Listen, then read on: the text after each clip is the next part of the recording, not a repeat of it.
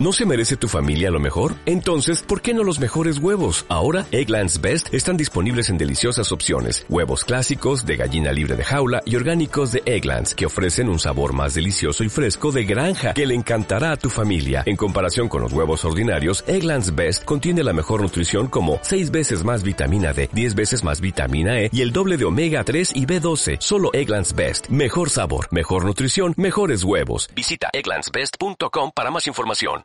Por la señal de la Santa Cruz de nuestros enemigos, líbranos Señor Dios nuestro. En el nombre del Padre, y del Hijo, y del Espíritu Santo. Señor mío y Dios mío, creo firmemente que estás aquí, que me ves, que me oyes. Te adoro con profunda reverencia. Te pido perdón de mis pecados y gracia para hacer con fruto este rato de oración. Madre mi Inmaculada, San José, mi Padre y Señor Ángel de mi guarda, intercede por mí. Hoy el Evangelio recoge el encuentro de un personaje lleno de fe con Jesús. El que más fe tuvo, según tus propias palabras, Señor. Un centurión, un hombre acostumbrado a todo. Habría estado probablemente en el norte de África, en la Germania, luchando contra los bárbaros, Ahora estaba en Palestina, ese pueblo belicoso, orgulloso y sin embargo con una religión tan distinta de la farsa romana, de ese politeísmo, ¿verdad? Demasiados sitios distintos como para albergar prejuicios. Y este centurión, pues había oído hablar de Jesús, pero sobre todo lo había visto actuar. Más de una vez habría acudido con sus tropas al ver el alboroto del pueblo eh, y, se encontró con un ciego, con un leproso o con un paralítico curado por Jesús en el centro de la multitud. Y además, es probable que Jesús siempre le mirara con cariño, a él, un romano. Este hombre, pensaría, era de Dios, no cabía duda. Y además, este centurión era un buen jefe, que quería a sus soldados y siervos. Y por eso Dice Mateo que al entrar Jesús en Cafarnaún, un centurión se le acercó rogándole Señor, tengo en casa un criado que está en cama paralítico y sufre mucho. Le contestó Voy yo a curarlo. Es como un gesto favorable al centurión. Pero el centurión le replicó Señor, no soy digno de que entres bajo mi techo. Basta que lo digas de palabra y mi siervo quedará curado. Porque yo también vivo en disciplina y tengo soldados a mis órdenes. Y le digo a uno, ve y va, al otro, ven y viene, a mi criado, haz esto y lo hace. Al oírlo, Jesús quedó admirado y dijo a los que lo seguían, En verdad os digo que en Israel no he encontrado en nadie tanta fe. Y dijo Jesús al centurión, Vete, que te suceda según has creído y en aquel momento se puso bueno el criado. La fe de este hombre era la más pura, ni siquiera tuvo a Jesús en su casa, pero obtuvo el milagro. Su fe era tan fuerte que no necesitaba ni que fuera e impusiera sus manos, simplemente le bastaba la palabra. No necesitaba este hombre sentir ni ver nada con sus sentidos. Qué hermosa lección para nosotros, Señor, siempre ávidos de sentimiento para creer. Somos como el apóstol Tomás, ¿no? Si, si no veo sus manos y meto mis dedos en los agujeros, no creeré. Qué bonito es creer sin ver, creer sin sentir. Eso sí es fe. Este personaje nos atrae, además, por muchas cosas, además de su fe. Era el jefe de, la pequeña guarnición del puerto y la vía comercial que había en Cafarnaún, era un romano por tanto poderoso, pero compasivo con su gente y delicado con Jesús.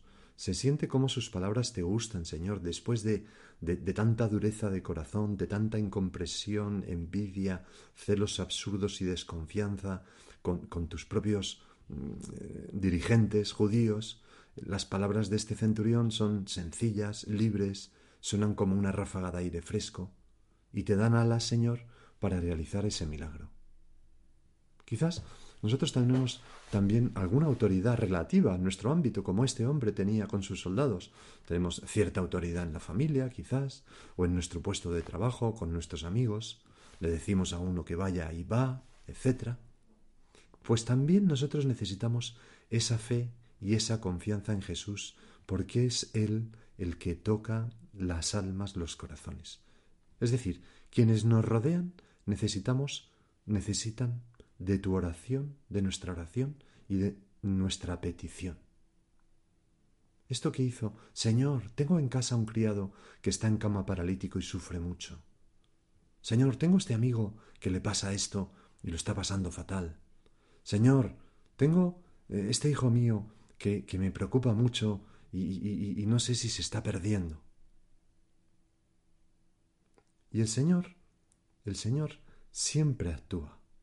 Siempre actúa cuando nosotros actuamos con rectitud de intención, cuando actuamos mm, de corazón y queriendo a los nuestros. Este centurión le dice, basta con que lo mandes y mi criado quedará sano. Señor, así nos gustaría vivir a nosotros en la sombra, urgiéndote para hacer bien a las almas. Es una hermosísima ejaculatoria. Señor, basta con que lo mandes y mi hijo, mi amigo, mi lo que sea, mi compañero, quedará sano. ¿Y el Señor qué dice? Yo iré y le curaré. Cuando vamos a la oración olvidados de nosotros mismos, pensando en los demás, con el optimismo y ese punto de locura de quien sabe que tú, Señor, lo puedes todo, escuchamos esas palabras, yo iré le curaré. Es verdad que a veces de una manera distinta de lo que habíamos pensado, porque Dios no, no concede todo lo que pedimos, a veces porque no nos conviene o porque tiene otros planes, pero siempre, siempre nos da su gracia, siempre nos ayuda de alguna manera. Yo iré y le curaré. Tenemos que ir a ti, Señor, así. Qué pena si yo estuviera coartando por mi cobardía mm, o, mm, tu, actuación en las almas, o si yo estuviera paralizando por mi pereza y por mi falta de fe eh, esa acción benéfica tuya en las almas. Vete y que se haga conforme has creído.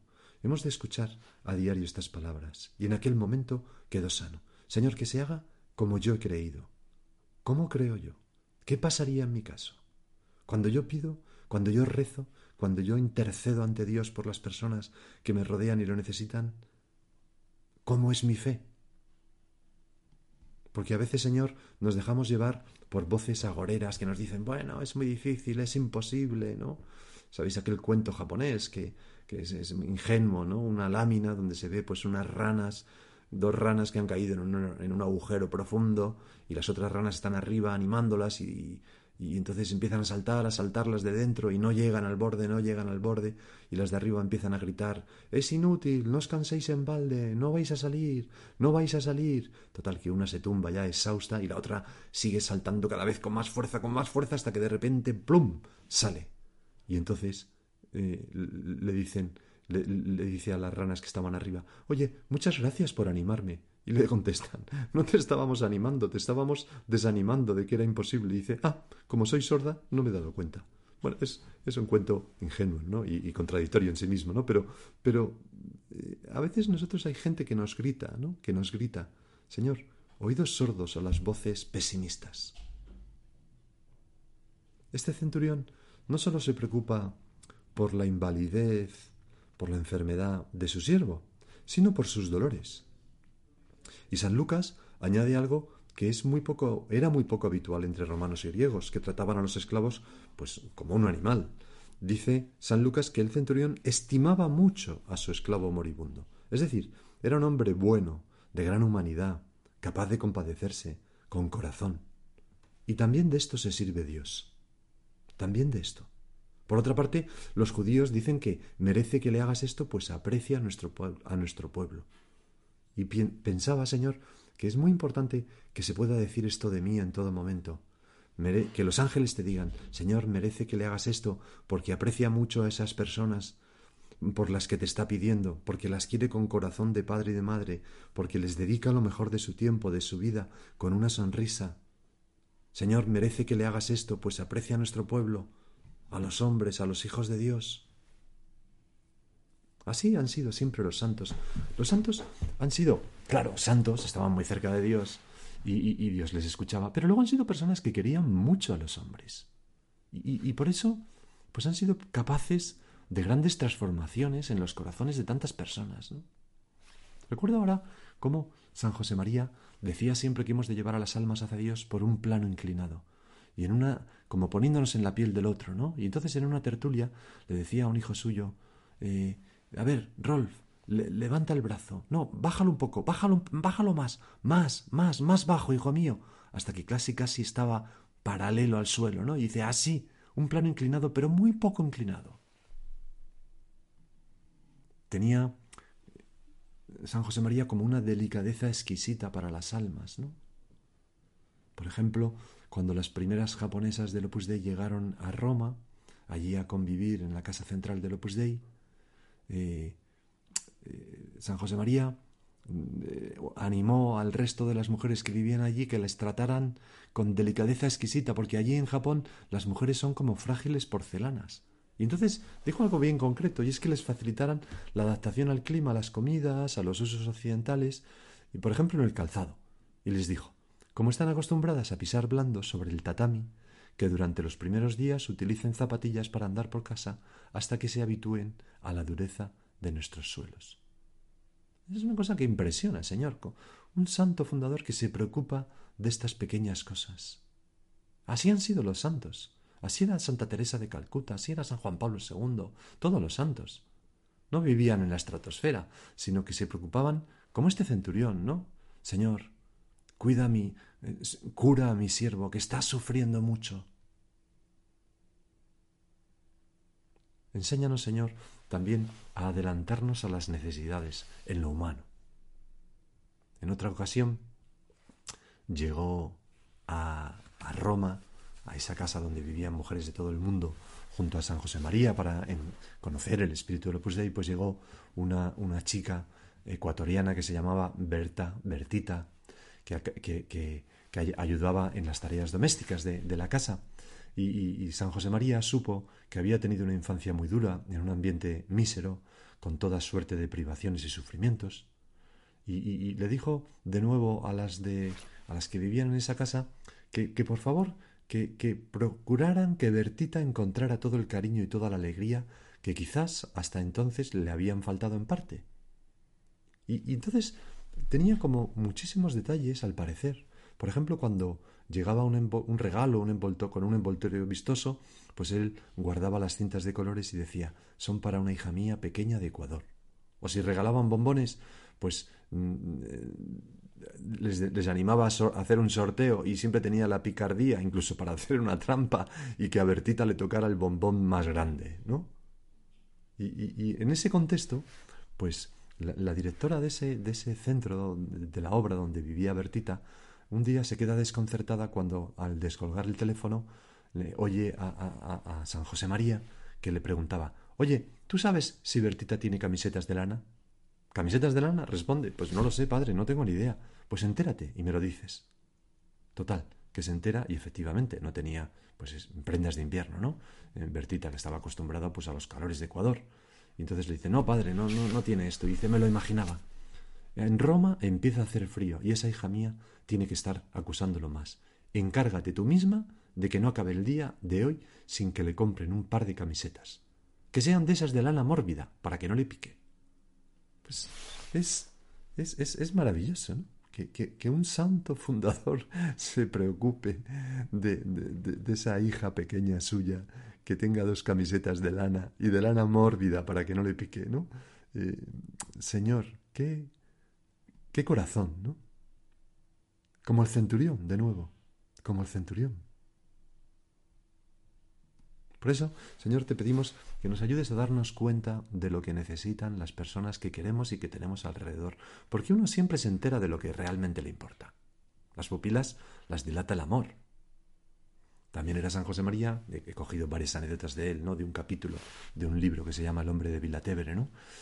Pues un día de diciembre de 1973, muy a primera hora de la mañana, eh, le pregunta a una de las directoras de esa casa, ¿qué le pasaba anoche a Dora? ¿A Dora?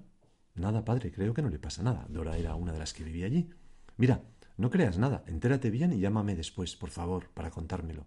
Anoche tenía una cara fatal. A esa hija mía le pasaba algo. Ah, y no le preguntes directamente a ella para que no piense que estoy preocupado. Bueno, pues cuando le preguntaron a Dora, efectivamente tenía un dolor de muelas. Y, y de todas aquellas personas, pues la más santa era la que se había dado cuenta, como suele ocurrir, como suele ocurrir. Señor, danos que yo vea con tus ojos, Cristo mío, Jesús de mi alma, dilata mis pupilas para ver las necesidades de los que tengo además, además no, de los que tengo a mi alrededor. Y, también da luz a mis ojos, a mis palabras, para que infundan confianza, cariño eh, en las personas que tratamos. Otra anécdota. Esta es del año 43. Una mujer encarnita trabajaba en las tareas domésticas del Colegio Mayor Moncloa, tenía 23 años. Jornada tras jornada había un montón de residentes y tenían pues poco, poco dinero, poco servicio, en fin, iban sobrepasadas de trabajo. Y un día pues le entró una duda interior, ¿no?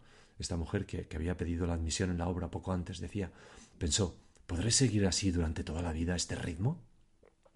Y ese mismo día, San José María, acompañado de una visita, pues se cruzó con ella mientras estaba trabajando. Y Encarnita cuenta que ella trató de saludar delicada y sonrientemente, pero nuestro padre, San José María, intuyó algo, tal, vez porque su mirada era menos firme, menos segura que otras veces, y, y entonces cuando pasó a su lado, se acercó y le susurró por lo bajo ¿Qué te pasa? Y dice Encarnita que le dirigió una mirada que infundía aliento, y que eso fue suficiente para despejar la duda y volver al trabajo. Qué importante es tener personas así a nuestro alrededor, ¿verdad?